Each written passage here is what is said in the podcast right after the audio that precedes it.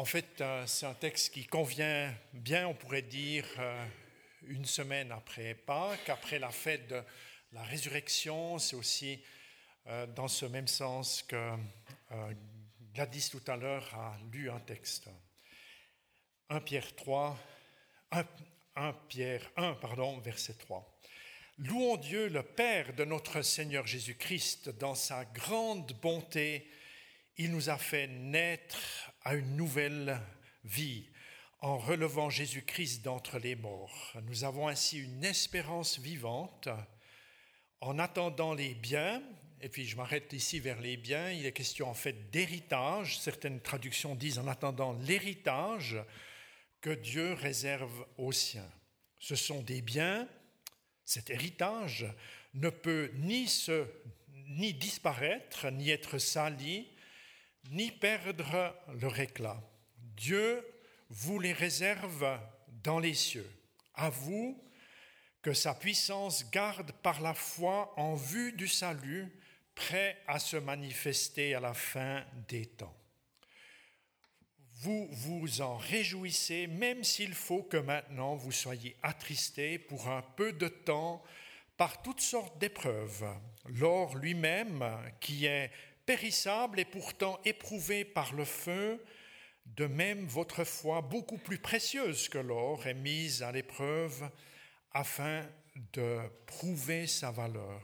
C'est ainsi que vous pourrez recevoir louange, gloire et honneur quand Jésus-Christ apparaîtra.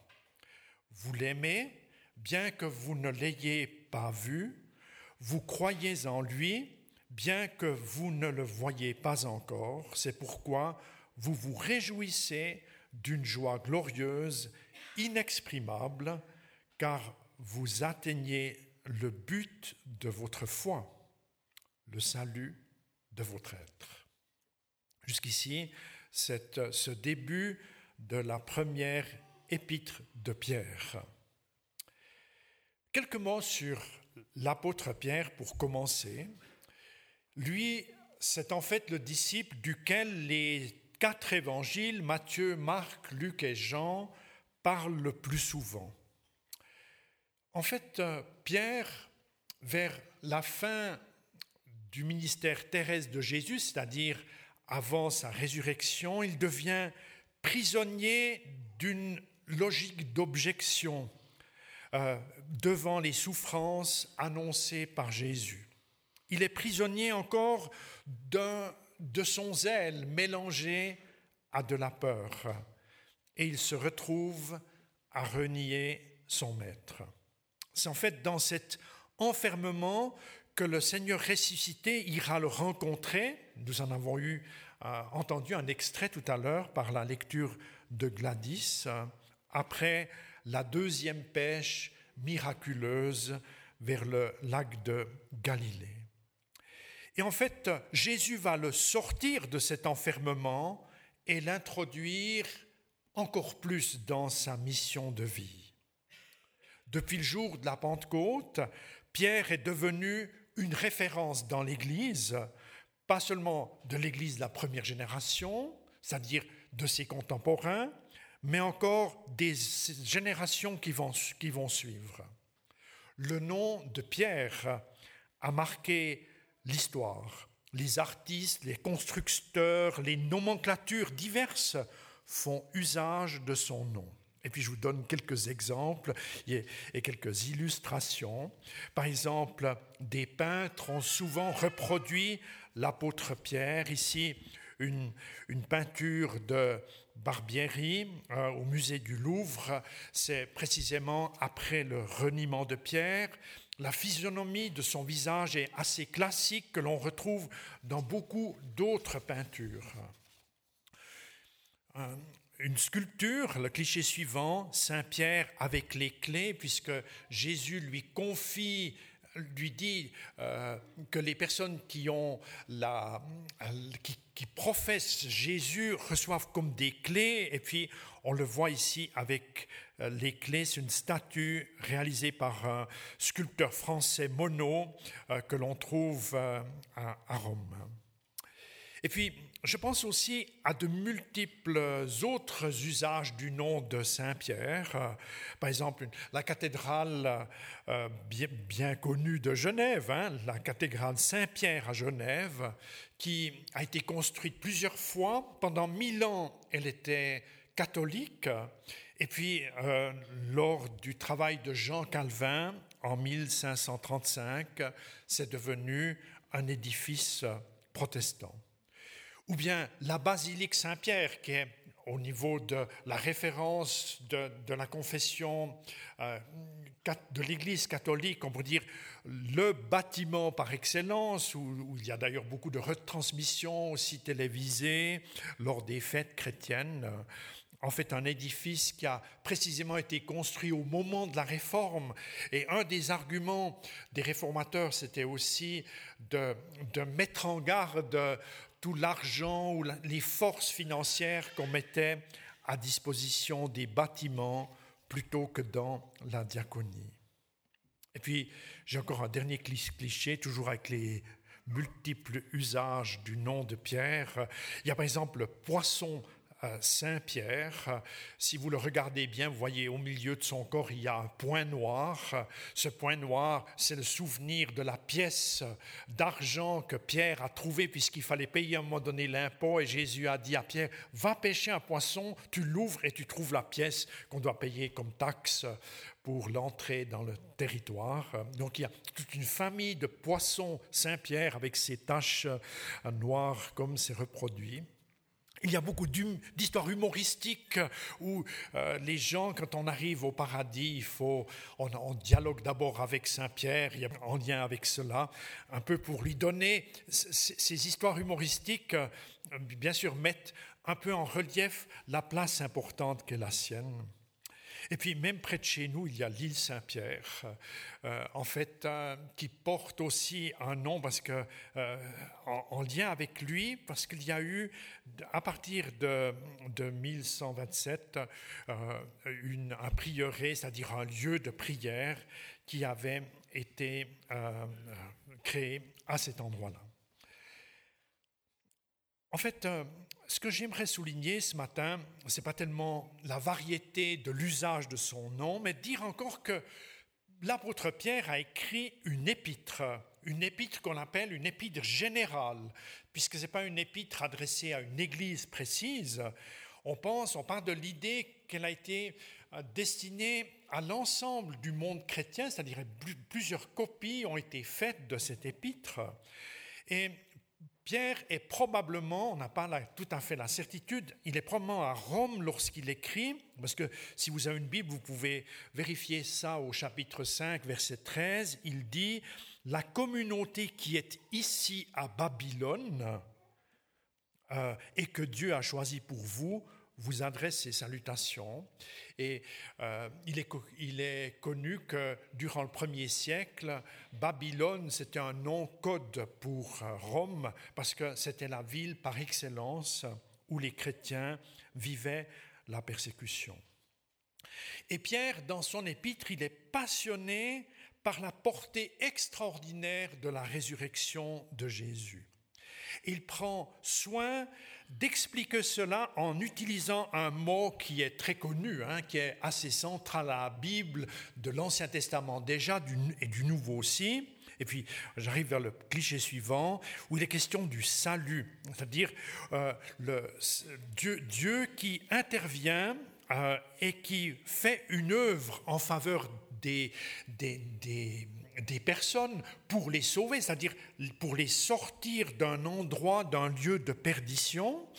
Et puis, dans la majorité des cas de l'Ancien Testament et encore au début du Nouveau, le mot salut, il est relié soit au passé ou au présent. Au passé pour dire, eh bien, vous avez été sauvés, euh, ça, veut dire qu'il y a un travail de justification qui a été fait. C'est un mot qu'on utilise volontiers en théologie pour dire Jésus-Christ, par l'œuvre de la croix, il nous justifie, c'est-à-dire c'est lui qui paye les dettes et il nous rend libres et nous sauve. C'est par rapport à notre passé. Et puis il y a un deuxième élément euh, qui nous concerne tous en tant que chrétiens, que l'on soit jeune chrétien ou plus expérimenté, c'est le domaine de la sanctification, c'est-à-dire le présent, où Dieu nous soutient pour orienter nos priorités. Euh, je, mentionne euh, par exemple l'apôtre Paul, il traite beaucoup de ce thème, par exemple dans ses épîtres, dans l'épître aux Romains pour commencer. Il parle volontiers des habits anciens qu'on peut enlever pour revêtir des habits neufs. Par exemple, dans le domaine de mes relations, dans le domaine de mes colères, dans le domaine de, de, ma, manière de gérer les priorités, il y a une vieille manière, et c'est mes vieux habits, c'est une image. Et je peux enlever ces habits et remettre un habit neuf qui vient de la garde-robe du Seigneur, si je prolonge l'image. Et en fait, notre vie, eh bien, est faite de moments où nous pouvons ôter nos vieilles vont mieux. Parce que les choses que Dieu nous donne, c'est-à-dire ce revêtement nouveau, il ne nous permet pas d'être artificiels, parce que c'est les vieux habits qui font de nous des êtres qui sont comme décalés par rapport à la vocation profonde qui nous habite. Et le Seigneur, quand il nous remet des habits, c'est pas c'est pas une chaîne d'habits comme ça. C'est le Seigneur est vraiment si je prolonge l'image, couturier pour chacun d'entre nous. Et il nous met ce qui nous va bien. Il te donne ce qui te va bien pour t'habiller de manière nouvelle. Et ça, c'est un travail qui, qui nous concerne toute notre vie. Et si on dirait, moi j'ai toute ma garde-robe qui est faite et qui est bonne, moi qui ai 65 ans passés, je suis bon, j'ai plus de travail dans ce domaine-là, ça, ça, voudrait, vous comprendriez que je n'ai pas bien saisi les choses. Et puis, ce qui est nouveau, alors, puisqu'on est vers le mot salut, il y a une dimension future qui est ajoutée dans l'épître de Pierre, c'est pour dire que Dieu Dieu nous donnera une vie et il vient de le prouver par des faits. C'est-à-dire en ressuscitant Jésus, Dieu, il va faire la même chose avec chacune et chacun d'entre nous, ou je devrais dire chacune et chacun qui confesse que Jésus est le Seigneur. Ça aussi, c'est le salut. C'est le salut qui est devant. C'est le salut qui commence déjà dans nos cœurs par l'espérance justement vivante. Et ce salut de cette dimension future va se réaliser pleinement euh, lors de l'avènement de notre Seigneur Jésus-Christ. Alors, le thème que nous méditons, parce que là je suis un peu vers la longue introduction, mais après il y aura trois courts, courts points, euh, le thème de ce matin, c'est relié au salut futur qui déjà commence dans, dans le présent. J'ai retenu pour cela trois mots-clés pour développer. Le premier, c'est, euh, premier mot-clé, la louange. Nous sommes invités à louer Dieu notre Père dans, dans ce texte qu'on vient de lire, Louons Dieu, le Père de notre Seigneur Jésus-Christ.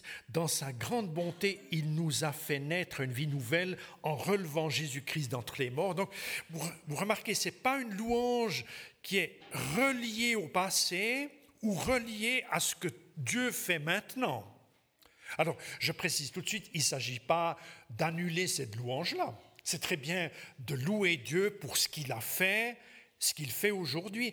Mais la louange ici, c'est une louange pour le devant, ce que Dieu est en train de préparer pour nos vies et qui va pleinement se manifester lors de son avènement. Ça, c'est la dimension futuriste, si je puis dire comme ça, mais pas un futur idéal qui serait une sorte de rêve ou une répétition de doctrine. Cette louange du futur, elle repose sur un fait qui est très précis, c'est la résurrection de Jésus-Christ. Je m'arrête juste ici pour faire un pont avec la prédication de dimanche passé où Christian euh, prenait un texte de l'apôtre Paul en disant que si nous n'avons pas la certitude la certitude de la résurrection de Jésus-Christ, notre prédication est vaine, notre foi est vaine. Et je dirais ici, c'est encore une manière de le souligner. En fait, s'il n'y avait pas de résurrection, nous serions dans une sorte de rêve, une sorte de projection, une philosophie idéaliste, on s'encourage un peu parmi dans le club, mais il n'y a pas de réalité. Et ce qui est très fort chez Pierre, lui qui a eu beaucoup de doutes quant à la résurrection, il n'a pas été facile de le convaincre que Jésus devait mourir, il n'a pas été facile de le convaincre que Jésus était ressuscité, mais là il en est sûr. Et il écrit là-dessus. Et il, parle en fait d'un terme assez fort pour exprimer cette louange et c'est assez unique dans, dans, le, dans le Nouveau Testament, c'est que, Dieu, on le loue parce qu'il a fait une action qui nous a fait naître une vie nouvelle.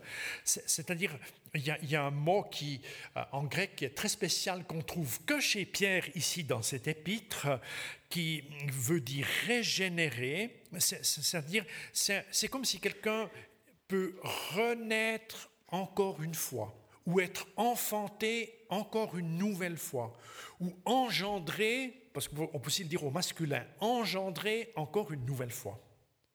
C'est-à-dire que tu es en train de vivre, mais tu peux comme vivre cela de nouveau. Et les, et les personnes qui confessent l'enfant Jésus-Christ savent bien que c'est une expérience tellement extraordinaire que de pouvoir s'approcher du Christ et de pouvoir naître à une compréhension tellement nouvelle, tellement extraordinaire qui est liée à l'œuvre de Dieu.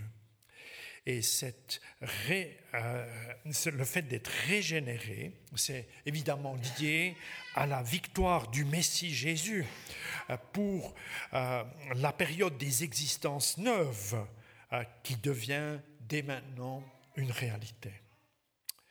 je mentionne juste en passant, sans m'étendre là-dessus, les choses sont tellement fortes et tellement précises que dans l'Église ancienne, au Moyen Âge par exemple, on a dit, ah mais là, Paul, il est en train de parler du baptême. Alors chaque fois qu'on baptisait des bébés, aussi des personnes adultes, on lisait 1 Pierre 1, 3 à 9, comme pour dire, on te baptise et par le baptême, il se passe cette, cette régénération.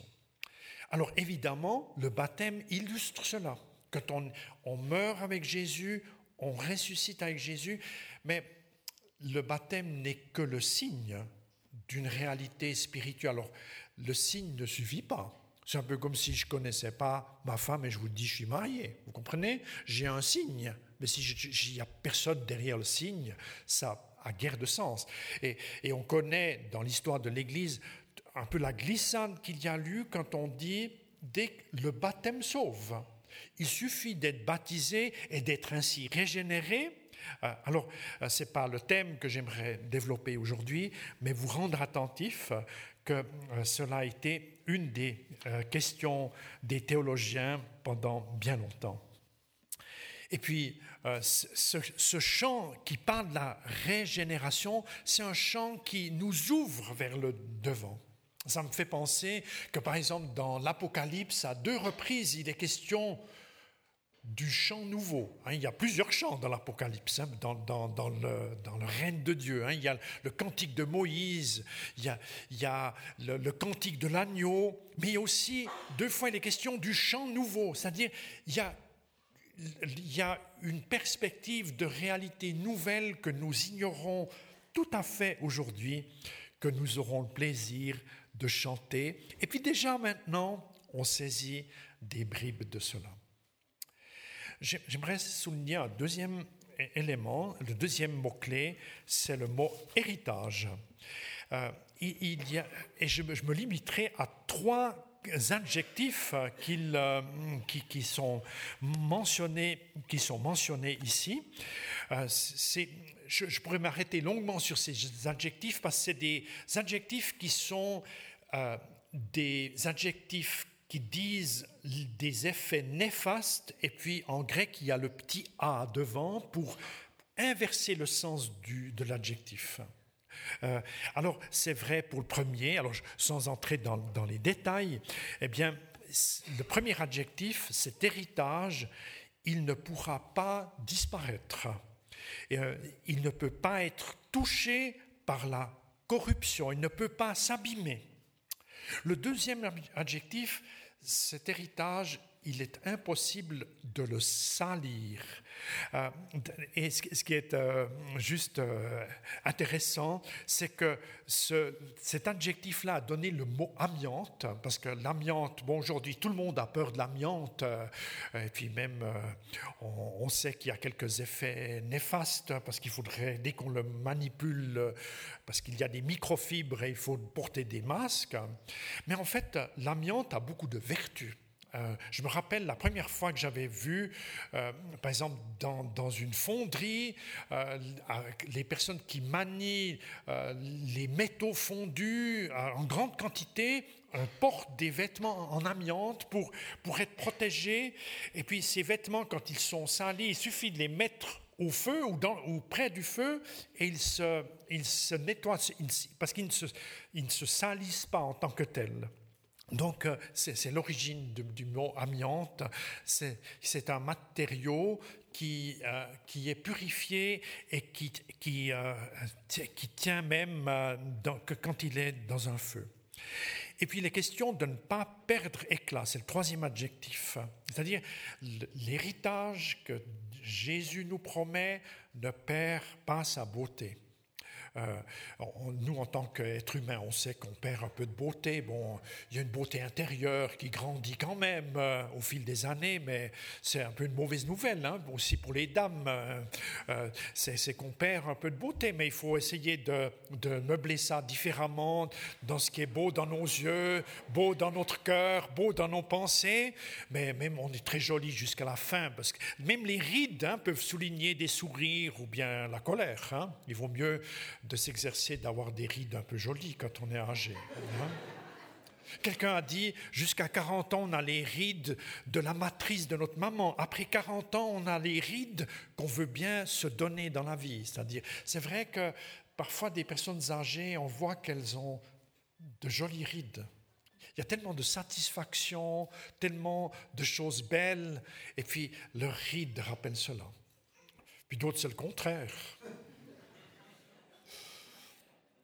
Mais le Seigneur, pour nous sauver, il ne regarde pas nos rides, hein, vous avez compris. Il regarde notre cœur. Même si tu es mal ridé, le Seigneur peut te sauver. Hein? C'est la bonne nouvelle du jour. Cet héritage que Dieu nous prépare, il est tellement extraordinaire. Et puis, il est en fait, tout chrétien que nous sommes, eh bien, nous, savons que la plénitude de cet héritage nous sera donnée un jour et il est vraiment conservé à un endroit où les bourses, où la pollution et, et toutes les choses devenues bien plus sensibles ces dernières années ne vont pas altérer la force de cet héritage.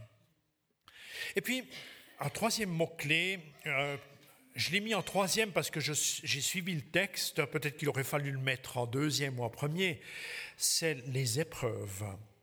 En fait, comme c'est le cas pour l'or, la foi est soumise à des opérations douloureuses où des éléments sans valeur doivent être écartés. Quand on, met un, on, amène un métal dans sa fusion, euh, il y a des scories ou bien des impuretés qui vont comme surnager, être écartées pour donner une euh, plus-value à cela.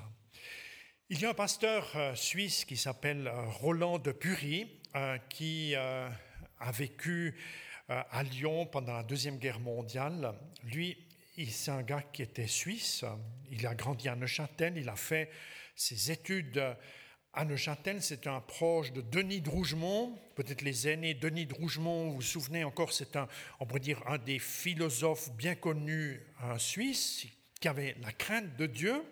Il est, mort, il me semble, dans les années 80, c'est un peu un contemporain de lui. Euh, euh, Roland de Pury a ensuite euh, après un premier cursus d'études dans les lettres, il a été à Heidelberg et en Allemagne pour étudier la théologie. C'était un proche de Karl Barth, qu'on appelle la, nouvelle orthodoxie. Enfin, je ne vais pas entrer trop là-dedans. C'est le nouvel élan de foi que notamment les églises réformées ont connu. Lui, il a organisé à Lyon une filière pour faire échapper des Juifs direction la Suisse. D'ailleurs, il a été honoré pour cela, il fait partie de ce qu'on appelle les justes des nations. Il a été honoré comme tel deux ans avant sa, sa mort euh, en Israël. Et puis, il, il parle de ces épreuves que l'Église euh, et que les chrétiens traversent euh, par moments. Et l'apôtre Pierre, il dit, il dit cela, je relis le verset 6, vous vous en réjouissez, donc de ce salut que vous avez découvert, de l'héritage, même s'il faut que maintenant vous soyez, même s'il faut que maintenant vous soyez attristés un peu de temps par toutes sortes d'épreuves.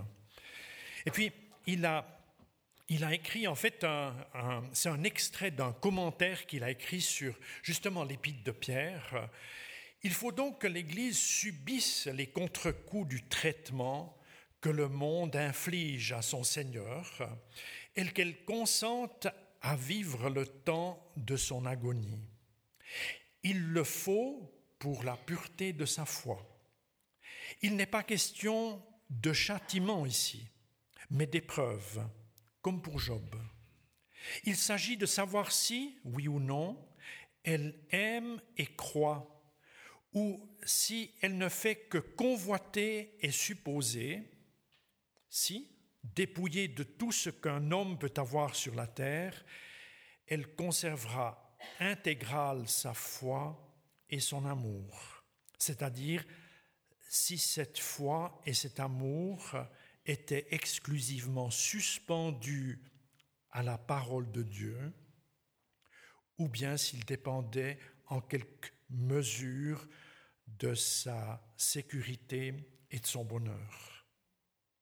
C'est un peu du français compliqué, on ressent qu'il a fait les lettres, lui. Hein. Moi, je ne pourrais pas écrire comme ça. Mais enfin, ce qui veut dire, lorsque nous confessons Jésus-Christ, lorsque nous avons foi en lui, Dieu il permet qu'une météo désagréable parfois nous concerne ou que nous soyons obligés de la traverser. Pas pour nous punir ou pour, pour nous châtier, mais pour éprouver notre cœur, pour comprendre où nous en sommes.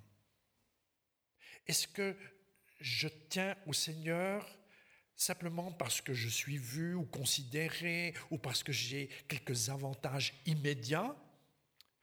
Ou est-ce que je crois au Seigneur parce que ma foi, c'est très bien dit ici, ma foi est suspendue à la parole? C'est-à-dire ce que Dieu dit, moi je, je, me tiens à cet endroit et je ne lâche pas. Et ça, on ne peut pas le contrôler, je ne devrais pas dire contrôler, on ne peut pas le vérifier quand tout va bien. On ne peut pas faire des racines dans sa vie quand il n'y a que des succès. Il y a des hivers qui sont nécessaires. Et je pense que ces hivers, avec la maturité que nous avons en tant que chrétiens, peuvent parfois même augmenter. Quand on est, chrétien tout neuf, Dieu, il, fait que ce soit un peu la côte d'Azur quand même. Hein? Et c'est bien. Mais quand on a bien des responsabilités, quand on est invité à entrer dans quelque chose de plus exigeant, le Seigneur, il, il conjugue avec nous. C'est-à-dire, il nous prend plus près de lui et nous dit, puisque moi qui suis le maître, j'ai passé par un endroit nous ne devons pas tout à fait aller jusque-là. Quoi qu'il y a des chrétiens qui, toutes les semaines, laissent leur vie pour le Christ. Toutes les semaines. Eh bien, est-ce que nous sommes fidèles aussi dans ce qui est compliqué? Alors, la mode, c'est de dire Ah, mais dès que c'est compliqué, c'est pas la volonté de Dieu, il faut pas aller, on veut pas, je veux me protéger, je veux le confort. Non. le texte nous invite bien à comprendre qu'il y a des domaines où nous avons à, à cheminer ensemble. L'apôtre Pierre indique que la joie qui va jaillir, parce que comme l'or qui jaillit quand on le met au feu, eh bien, il dit, vous allez dans les épreuves, mais il va jaillir quelque chose, ce qui jaillit, c'est la, c'est la joie. Et cette joie, elle est en fait liée et reliée à notre louange, honneur et gloire que Dieu aime nous donner. Il y, a, quelque chose de très intéressant dans ce texte. Au début, on est invité à donner la gloire et la louange à Dieu. Mais si on tient le coup dans, dans la vie et qu'on reste fidèle, Dieu, il aime dire, moi j'aimerais aussi vous donner une louange, une gloire à vous, parce que vous acceptez ces, ces dimensions qui sont par moments plus inconfortables. Et puis, si on lit l'épître, on remarque des choses de ce que je viens de vous dire. Je vous donne juste deux, trois indices comme exemple. Pierre y parle, par exemple, chapitre 2, verset 11, Gardez une bonne conduite au milieu des calomnies. Plus loin, euh, chapitre 2, verset 20, Endurez patiemment comme le Christ sans formuler de menaces. Euh, ou bien chapitre 4, verset 19, sans remettre à Dieu et continuer à faire le bien quand, euh, il y a beaucoup de critiques. Ou bien 4, 16, ne pas éprouver de honte lorsqu'on souffre en tant que chrétien, lorsqu'on est hum, la risée de, de tout un environnement. J'arrive vers la conclusion. Le salut objet d'espérance et d'émerveillement pour les personnes qui trouvent la foi en Jésus le ressuscité. Leur salut est relié à l'espérance vivante, celle qui est reliée au futur. Nourrie par le Saint-Esprit, la foi donne naissance à une vie nouvelle, à une louange à Dieu. Nous venons d'en parler. Et déjà, nous sommes héritiers du royaume promis. Déjà, nous découvrons les priorités de ce royaume alors que l'héritage est en sécurité totale. Même nos traversées par les épreuves vont illustrer cette relation solide. Avec Judith, on a retenu deux chants qui vont comme nous permettre de chanter cela avec simplicité, avec assurance, ou bien si on se sent un petit peu moins persuadé, c'est le moment d'écouter ces chants qui ont été préparés. Que Dieu nous bénisse ensemble sur ce chemin. Amen.